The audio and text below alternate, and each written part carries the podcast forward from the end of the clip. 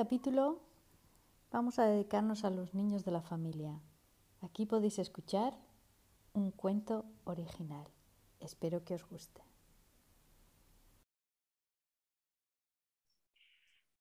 El Parque de los Niños. Hace mucho tiempo había un pequeño pueblo en el que los niños no tenían un parque donde poder jugar seguros como ocurre ahora.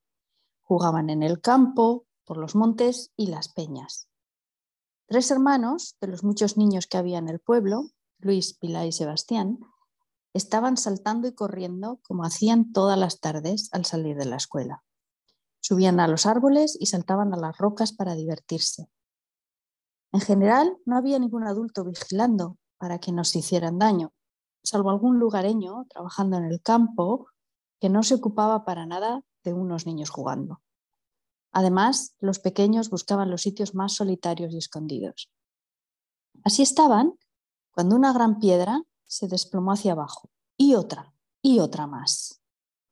Una gran cantidad de tierra cayó arrastrada al mismo tiempo. Los niños también se deslizaron por aquella pendiente de tierra, tratando de, agarrarse a una rama y de no recibir ningún golpe. ¡Qué susto! Pasado un rato, aquello pareció calmarse. Se miraron tratando de ver si estaban bien los tres, aunque llenos de tierra en la ropa, en la cara y hasta en los ojos. ¿Estáis bien? dijo Pilar a sus hermanos. Bien, dijo Sebastián, hundido hasta las rodillas. Bien también, pero me duelen un poco los brazos, dijo Luis. Como pudieron, Pisaron ya solo firme y se sacudieron la arena unos a otros todo lo que pudieron. Se limpiaron también los ojos con pañuelos que llevaban en el bolsillo. Entonces Luis dijo, Mirad, ahí parece que hay un hueco como, si fuese la entrada a una cueva. Es, verdad, es verdad, es verdad. Dijeron a una Sebastián y Pilar. Antes no la veíamos porque la entrada la tapaba una roca que ahora ha caído abajo. La verdad es que tenían un poco de miedo y estaban muy cansados. Como además se iba haciendo de noche, decidieron que lo mejor era irse hacia su casa, buscar una nueva excusa para su aspecto y al día siguiente ya verían qué hacer. Al verlos llegar, sus padres se asustaron. ¿Qué os ha pasado? ¿De dónde venís así? Nada. Contestaron los tres. Estábamos jugando, Estábamos jugando y hemos rodado un poco por el suelo. ¡Qué barbaridad! Lavaros bien antes de la cena, dijo la madre. Así lo hicieron. Se lavaron y se pusieron el pijama antes de cenar. Durmieron un poco sobresaltados, pues a cada momento les parecía que rodaban otra vez y veían caer piedras. A la mañana siguiente salieron de casa hacia la escuela, como si no hubiese pasado nada pero estaban impacientes por ir de nuevo al campo. Cuando volvieron al lugar del día anterior, vieron que nadie había pasado por allí. Era un lugar muy poco frecuentado por la gente y muy escondido. Tenemos que explorar y ver la cueva, dijo Sebastián al tiempo que empezaba a subir.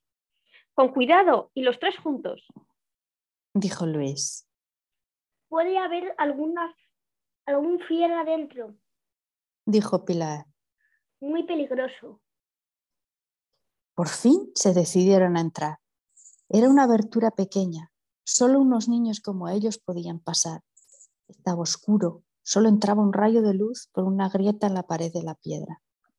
Cuando sus ojos se acostumbraron a la oscuridad, vieron unos símbolos un poco extraños en una pared que no entendieron y algo como un trapo que sobresalía apenas de una oquedad casi en el techo. Mira eso, ¿qué será? Dijo Pilar. Va, nada, un trapo sucio. Opinó Luis. Pues yo quiero Pues verlo. Yo quiero verlo. Dijo Sebastián, tratando de saltar para cogerlo. Vamos a Vamos subir a uno encima de otro a ver si lo alcanzamos. Cuando tiraron de aquello, vieron que eran unos trapos que cubrían algo que parecía una olla pequeña.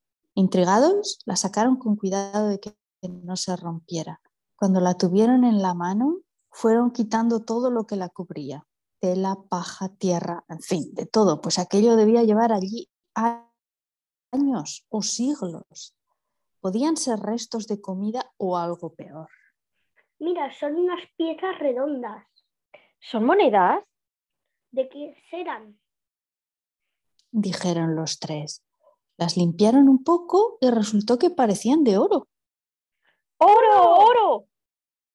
Exclamaron. ¿De quién serán? Deben llevar ahí muchísimos años. Seguro que alguien las escondió y ya nadie pudo volver. explicó Pilar. Los tres buscaban una explicación a todo aquello. Pensaron que alguien, por una guerra o por cualquier otra causa, tuvo que huir y escondió su tesoro. ¿Por qué lo habían escondido? Así estaban cuando fue oscureciendo y decidieron volver a su casa con el tesoro. Por el camino decía cada uno. Con esto me compraré muchos dulces. Yo me compraré zapatos y cosas bonitas. Y a mí me gustaría tener muchos juguetes. Así iban fantaseando cuando llegaron a casa. Mira, Mira, ¿qué traemos? Dijeron los tres. Pero si son onzas de oro, ¿de dónde ha salido esto? Dijo el padre.